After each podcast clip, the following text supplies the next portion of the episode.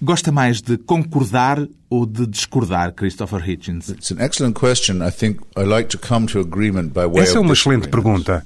Acho que gosto de chegar à concordância pela via da discordância.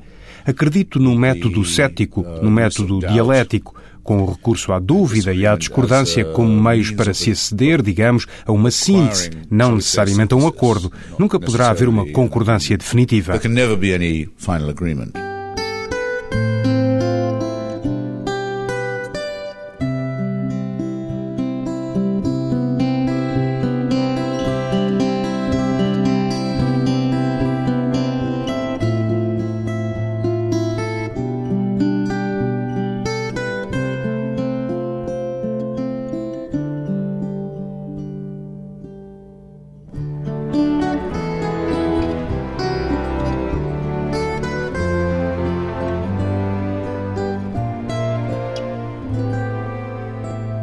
Christopher Hitchens, 61 anos, escritor e polemista, põe sempre tudo em causa ou por vezes põe a dúvida de lado, Christopher Hitchens? A dúvida não é só o método socrático, o meu favorito no pensamento, ou pode-se dizer na filosofia, mas a incerteza parece ser o princípio fundamental que regula as leis da ciência no universo. Quando alguém diz que já sabe, eu já tenho uma enorme discordância em potência. Não teme que o acusem por vezes de discordar só pelo prazer da discórdia? Não sei se esta expressão funcionará em português, mas em inglês diz-se muitas vezes, a respeito de certas controvérsias, que certos argumentos produzem mais calor do que luz. Eu já escrevi muitas vezes que esta é uma frase sem sentido. Só há uma fonte de luz, é o calor.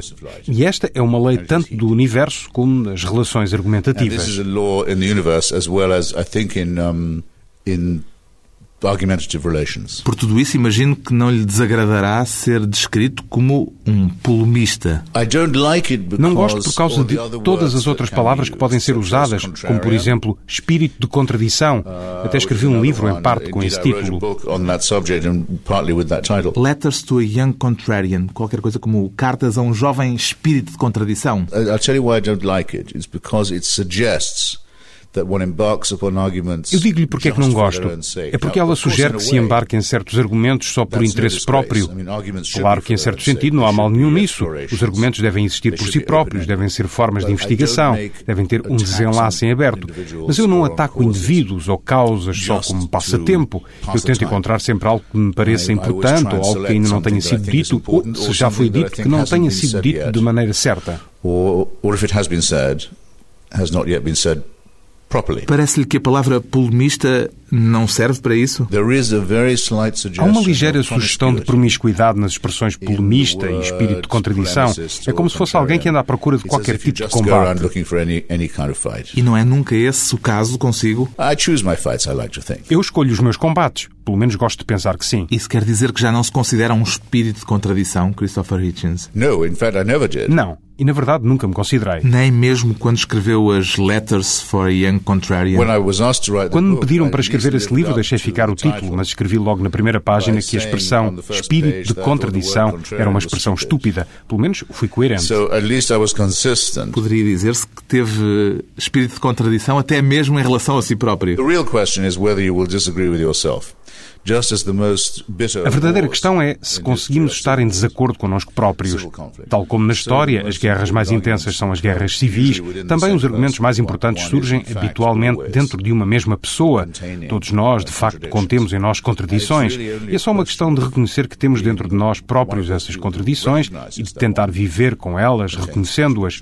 Isto por oposição àqueles que pensam: não, eu não tenho uma posição unificada, consistente e segura.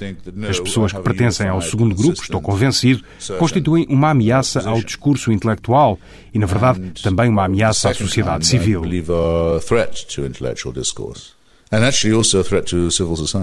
Até que ponto é que se considera a si mesmo uma pessoa contraditória, Christopher Hitchens? Ah,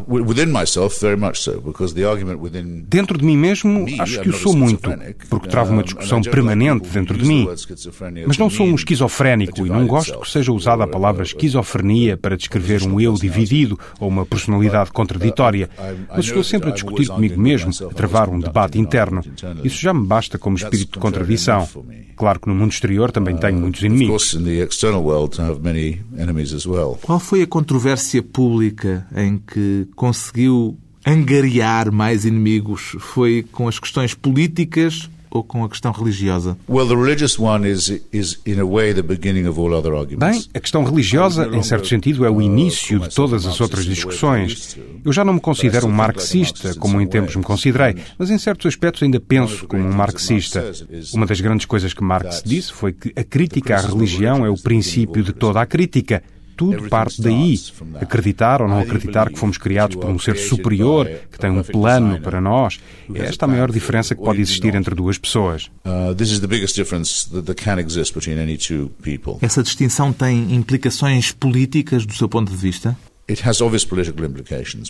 Tem implicações políticas óbvias, porque para mim as origens do totalitarismo residem na ideia de uma certeza religiosa e na ideia de um ditador celestial. Seja esse ditador amigável ou não, isso para mim não faz qualquer diferença. A questão para mim é ele ser um ditador, ou ela. Ele ou ela? Ou, vai haver quem não goste disto, aquilo. O que é que lhe desagrada mais na ideia, Christopher Hitchens? The idea of, of having to worship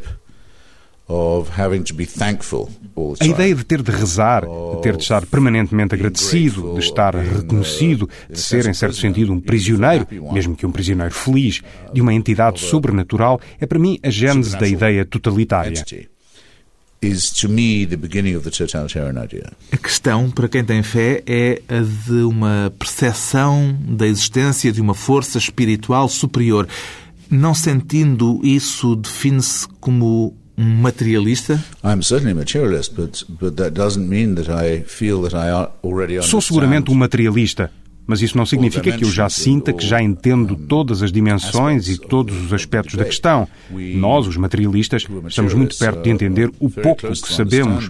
Por outras palavras, nós não dizemos que tudo já foi decidido na Idade do Bronze, no Médio Oriente, há uns milhares de anos, que todos os grandes acontecimentos da humanidade se passaram lá. Essa é uma posição sem sentido. Quais são para si as grandes questões em aberto, então? Se pensarmos no quantum, por exemplo, acerca do qual ainda ninguém sabe realmente nada, que estamos apenas a começar a descobrir, percebemos que há forças imensas que nós não entendemos. Uh, Essas forças, no seu entender, não são necessariamente de ordem religiosa ou de ordem espiritual. Certainly not spiritual. They're much more powerful than that. Não são seguramente espirituais. São muito uh, mais poderosas do que isso. São também muito mais misteriosas, mais maravilhosas, mais interessantes, mais, pode-se dizer, inspiradoras do que, por exemplo, a sarça ardente, ou do que a abertura do Mar Vermelho, ou do que qualquer uma dessas histórias de encantar. Estas são, de facto, muito sérias e, em parte, assustadoras, em parte, assombrosas, em parte, maravilhosas. São coisas reais do cosmos que estamos apenas a começar a entender depois de uma longa luta. Uma luta contra a religião, a propósito pelo direito de descobrirmos onde estamos no cosmos. E, em muitos casos, essa luta continua. Eles não querem que façamos estas perguntas, porque percebem imediatamente que talvez não haja lugar para Deus nessas descobertas, que teremos melhores explicações para todos os fenómenos naturais, o que é bastante melhor do que, por exemplo, tratar acontecimentos naturais como se eles fossem sobrenaturais, o que é um disparate. Não merece o tempo que uma pessoa séria lhes dedica, mas ainda estamos no período da história humana em que muita gente ainda pensa assim. Não atribui, ao menos, a esses contos de fadas, para usar uma expressão sua, um valor metafórico, um valor cultural? Não. Um, because if you say that a resurrection, say, or a virgin birth is only a metaphor, for what is it a metaphor? Não, porque se você me diz que a ressurreição ou a virgem que dá à luz é apenas uma metáfora, será uma metáfora de quê? Ou a virgem deu à luz ou não deu? E a ressurreição, não muito mais tarde. E mesmo que estas coisas tivessem acontecido, teriam sido acontecimentos relativamente pouco importantes. Não teriam provado a verdade da doutrina, não provariam a existência de Deus. Todo o trabalho estaria ainda pela frente. Mas são acontecimentos que se deve considerar terem-se passado no mundo real. Caso contrário, não têm força. Se eu puder simplesmente dizer que, por mudar de ideias, ressuscitei, ou que também a minha concepção foi imaculada, como a mãe de Jesus, talvez isso seja metafórico, mas não sou capaz de encontrar encontrar aí uma fé. Há algum episódio bíblico com o qual se sinta Christopher Hitchens em sintonia e que considere de algum modo interessante? Oh, yes. Sim, eu fui criado a estudar os livros sagrados e ainda continuo a fazê-lo. E para mim, só para nos ficarmos pela vida de Jesus, o primeiro milagre, o das bodas de Canaã, a transformação da água em vinho, eu sou muito a favor do vinho, não bebo muita água. Mas para mim também é interessante porque me parece ser uma das situações em que os escritores tardios destes livros estavam a fazer um aceno em direção ao helenismo, em direção à influência grega, o que é muito forte ainda hoje, com o consumo de vinho na Páscoa judaica. Em parte é um tributo ao método socrático, ao simpósio, onde se bebia vinho e se faziam perguntas. Um episódio bíblico com o toque profano que agrada tanto ao autor do livro Deus não é grande, Christopher Hitchens, que voltará depois de um curto intervalo para explicar por que considera as religiões uma escola de submissão e de hipocrisia.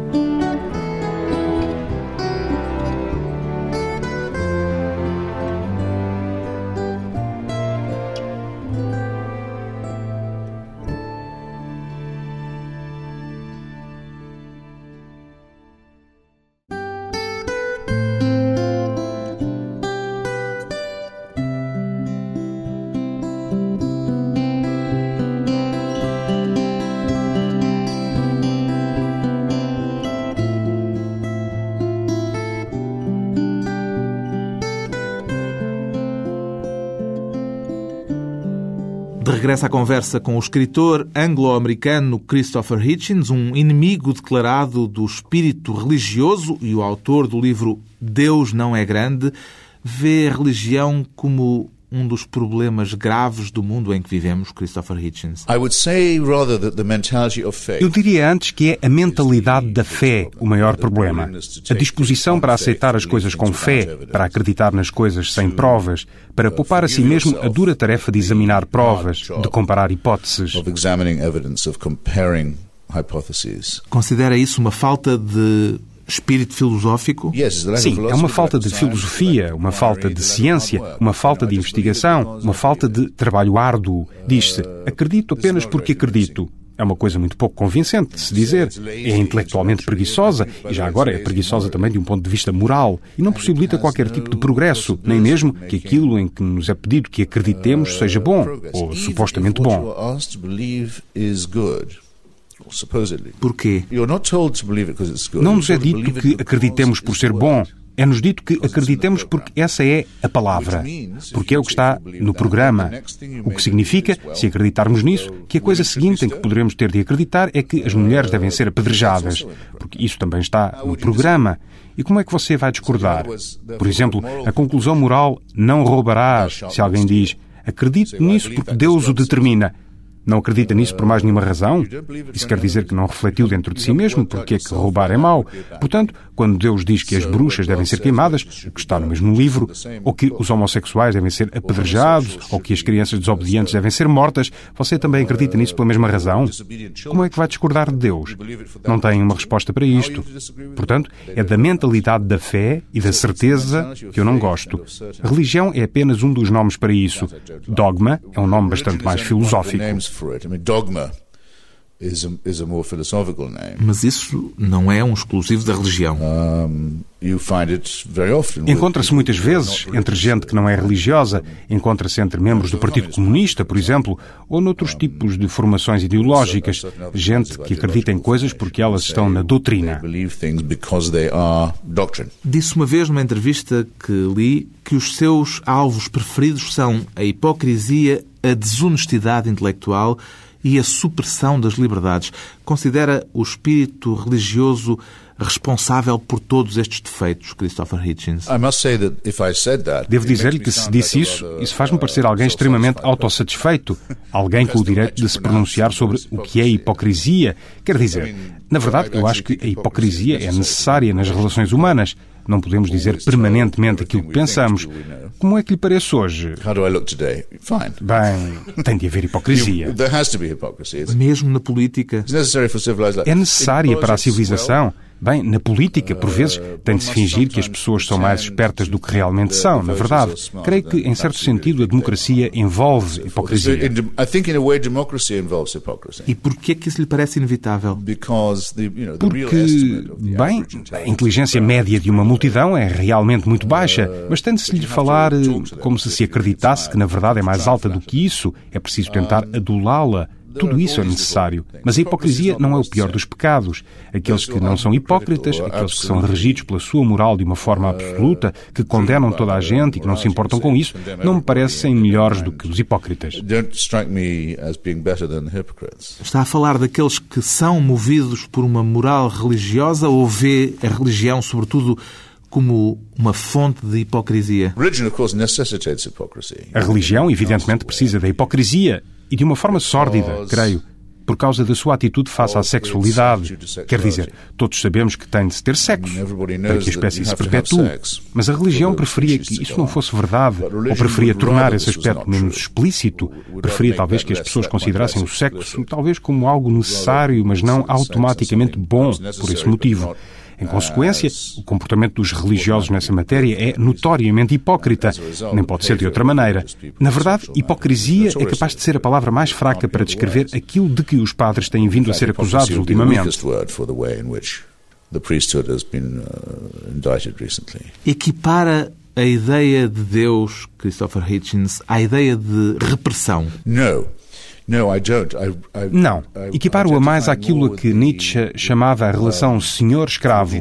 Muitas pessoas, a maior parte das pessoas, dirá, se lhes perguntar, que quer ser livre. Mas o terrível facto, que nos é extremamente familiar, é que, na verdade, elas não querem ser livres. Preferem a segurança à liberdade.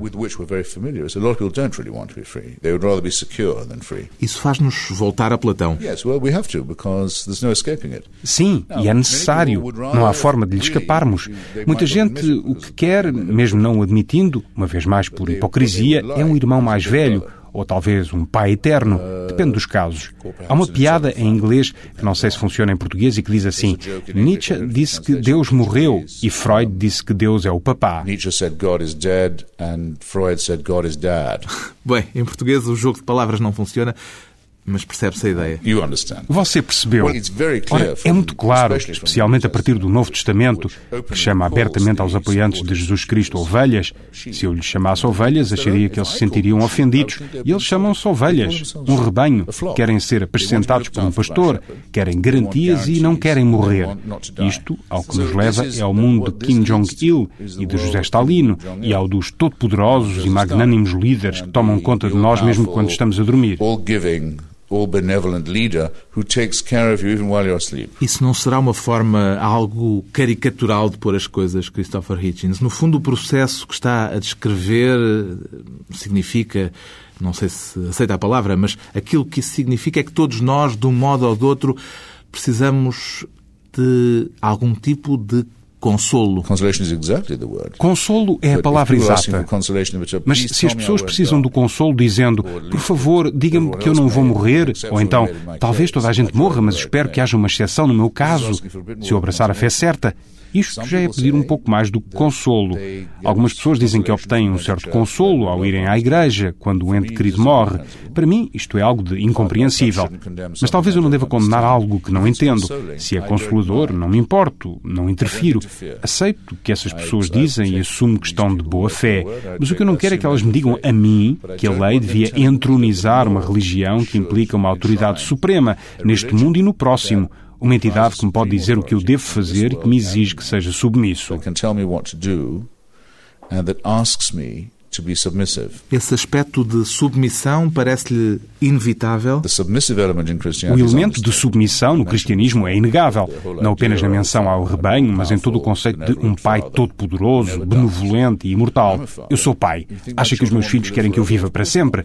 É claro que não. Seria uma ideia obscena. Não te preocupes, filho. O pai não vai morrer. Na verdade, ele vai estar no teu funeral. Isso não é nada paternal, é uma ideia sinistra. A palavra Islão significa submissão. É isso que ela significa. E a prostração na oração é isso que reflete. Significa nós rendemos-nos. A tua vontade é tudo. A nossa não é nada. Isto corresponde a um desejo de ser escravo. É um sentimento muito forte nas pessoas. E eu acredito que a religião a encarna, se é que posso usar a palavra encarnar neste contexto, e por isso mesmo devemos resistir. Encontra algum aspecto positivo, um só que seja, na religião, Christopher Hitchens? The Greek word for this, what I'm going to say, a palavra grega para aquilo que eu vou dizer é apotropek, ou seja, a forma de evitar a arrogância. Eu dou-lhe um exemplo.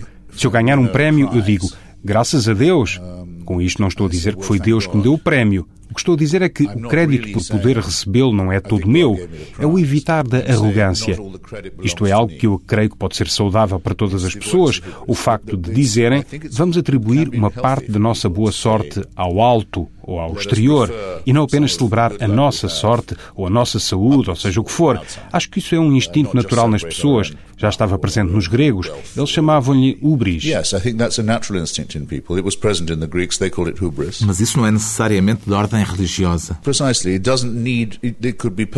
Precisamente. Pode ser algo perfeitamente inculcado como parte de uma educação secular e seria melhor que fosse desse modo. Quer dizer, é muito importante que as pessoas laicas e ateias contestem a ideia de que nós somos relativistas no que diz respeito às questões éticas. A mim parece-me que são mais as pessoas religiosas que são relativistas em termos éticos. Eles apresentam-se como os únicos verdadeiramente éticos por terem um mandato divino em termos de moral. Mas não há provas de que isso seja verdade, e são muitas as provas do contrário.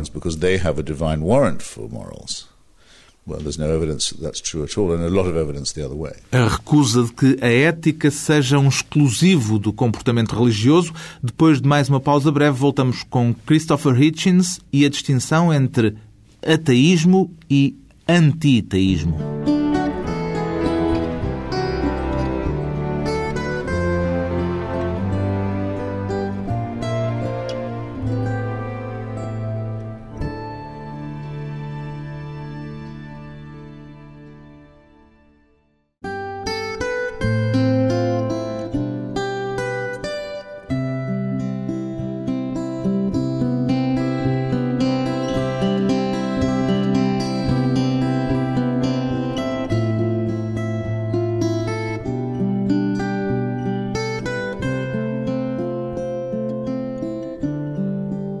Convidado hoje para a conversa pessoal e transmissível o escritor Christopher Hitchens, o autor do livro Deus não é grande. Por que é que a palavra ateu não lhe chega? Por que é que não é suficiente para descrever a sua relação com as questões de ordem religiosa, Christopher Hitchens? Well, atheist is a, is a a palavra ateu é uma palavra que não podemos evitar. A nós, aqueles que não acreditamos, perguntam-nos sempre: Você é ateu? E eu digo: Bem, não vejo que haja qualquer razão para acreditar que existe um Deus. Nós não dizemos nunca que provamos que não existe. E o outro problema com a designação de ateu é que é aborrecido para mim usar um chapéu que diz apenas isto é aquilo em que eu não acredito. Quer dizer, eu também não tenho uma palavra própria para o facto de não acreditar no Pai Natal, por exemplo. Não tenho, mesmo que me Pode sempre inventar também um neologismo para isso. Na verdade, eu nunca acreditei nele, uh, nem quando ainda era criança. Mas não tenho uma palavra especial para isso. Não sinto necessidade dela. Eu assumo que os meus amigos assumem que eu não acredito nele, ou em uh, demónios, ou em unicórnios, ou na fada dos dentes, ou em nenhuma dessas palermices. Mas na questão central somos chamados ateus. One may as well say atheist. Mas o Christopher Hitchens criou um neologismo que acha preferível, o de antiteísta. Por que é que prefere usar para si próprio essa designação, Christopher Hitchens? Prefiro dizer antiteísta porque a perspectiva é esta. Se houvesse um ditador sobrenatural, quer ele fosse benevolente ou maligno ou indiferente, eu acredito que as consequências disso seriam terríveis. Muitos ateus meus conhecidos dirão que dantes acreditavam em Deus, mas que o esforço intelectual para isso se tornou impossível. Mas sentem falta dessa crença e desejavam ainda poder tê-la. Seria bom que assim fosse, mas não é verdade. Esse não é o seu caso. Não, e não vejo porque é que alguém há de dizer isto. Não vejo mesmo. Há outros ateus que nunca acreditaram, mas que em certas ocasiões diziam que gostavam de ter acreditado. Pela tal necessidade de consolo de que já falámos, talvez. Bem, eu prefiro dizer proteção ou segurança. ser protegido, ser cuidado por uma autoridade infalível. Uma vez mais, acho isso desprezível. Creio que a única hipótese que temos enquanto espécie é de assumirmos por completo os riscos de uma interrogação livre, sejam quais forem esses riscos, seja onde for que nos possam conduzir, sem querermos que a solução nos seja dada de antemão ou que nos seja dado um salvo-conduto geral em especial uma garantia absurda contra o inevitável facto que é a morte.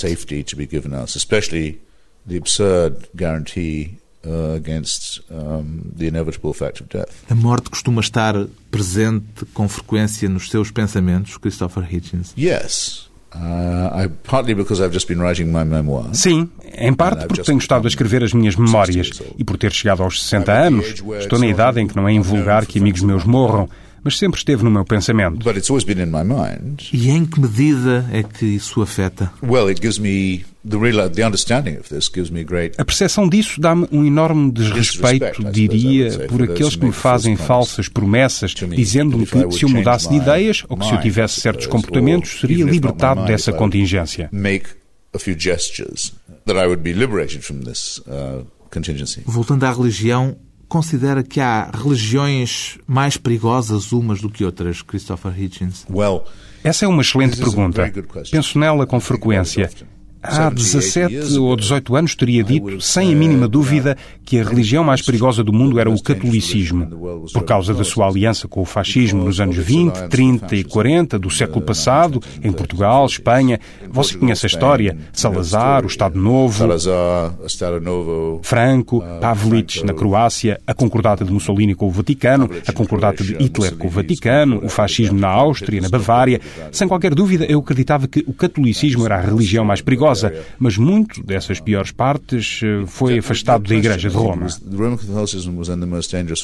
Entretanto, as coisas mudaram no mundo e a sua opinião também mudou. Hoje tem escrito abundantemente que, do seu ponto de vista, a religião mais perigosa à face da Terra é o Islão. Não tenho dúvidas hoje de que a facção wahhabita e salafita do Islão, os takfiri, como eles chamam a si próprios, a versão da jihad e da sharia, são de longe as mais perigosas, não apenas para o mundo muçulmano, mas também para nós. O que é que há de errado com o Islão, do seu ponto de vista, Christopher Hitchens? By the way, there is another thing that's wrong with Islam, au fond, as it were, at the beginning. Há algo de errado no fundo, desde o início, ab início, como dizíamos quando falávamos latim. É a pretensão que eles têm de que o Corão não é apenas uma revelação de Deus, mas a última revelação, que tudo o que vem depois é irrelevante, que já não é preciso mais nada depois do Corão. Por exemplo, as pessoas perguntam-se por que são perseguidos os membros da fé Bahá'í no Irão, porque é que eles são mortos permanentemente. É simples é porque quem deu início à fé Bahá'í reivindica que também nela há uma qualquer revelação. Isso é impossível, é completamente proibido. Eles dizem, a nossa fé vem depois da fé judaica e da fé cristã, é melhor, mas a deles não é horrível, só que não pode haver mais nenhuma. Isto é o ponto final, é absoluto, ou seja, é o totalitarismo, por definição. O que é que seria o novo iluminismo que defende? Christopher Hitchens? Well, the starting point of the New Enlightenment would be to say o ponto de partida do novo iluminismo seria dizer que a razão é velhinha, tremulosente e frágil e que a ciência, ou a filosofia natural, como Newton lhe chamava, a palavra científico só foi inventada no século XIX, que a filosofia natural ou a ciência, seja como for que lhe chamemos, é uma disciplina muito imperfeita, mas é ainda assim o melhor guia que temos. Uh, Usando-o, somos capazes de entender que todos somos membros da mesma espécie e que algo como o racismo, por exemplo, não faz sentido. Mesmo em teoria, podemos descobrir a nossa relação de proximidade com os animais por intermédio do ADN o que significa que podemos sequenciar o ADN de outros animais de forma a acabarmos com inúmeras doenças e a vacinarmos-nos contra inúmeras infecções. Eu posso obter uma transfusão de sangue de Nelson Mandela, o que muito me honraria, ou dar-lhe uma, o que talvez me honrasse ainda mais, mas também posso obter um pedaço de pele de um porco ou ter uma válvula do coração transplantada de um porco. Isto mostra-nos o que somos sem ilusões, o que é bom, além de ser algo de que podemos usufruir, e faz-nos melhores pessoas sabermos destas coisas e ensina-nos a pensar. Estes são os componentes do iluminismo para mim, os principais. O que é que no essencial distingue a filosofia da religião, no seu entender, Christopher Hitchens? Philosophy a filosofia é o modo de usarmos a nossa cabeça. A religião é a filosofia com as perguntas postas de lado. É filosofia fossilizada. Já foi filosofia, mas tornou-se dogma. O seu desagrado em relação às diferentes confissões religiosas é extremamente democrático. Não gosta de nenhuma. O que é que pensa, por exemplo, do atual Papa da Igreja Católica? With Joseph Ratzinger, the new Pope,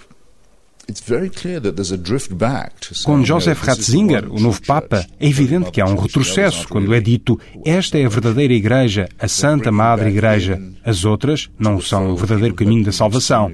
Estão a trazer de volta gente que foi excomungada, incluindo bispos extremamente identificados na Argentina e noutras partes do mundo com movimentos pura e simplesmente fascistas e cultos antissemitas. Voltou a falar-se de indulgências. Se vier a este encontro, obtém a remissão de um pecado. O tempo do purgatório, esse tipo de coisas que se pensava que tinham desaparecido. Estão sempre a regressar. Nunca se pode estar descansado com esta gente. É preciso continuar a combatê-los.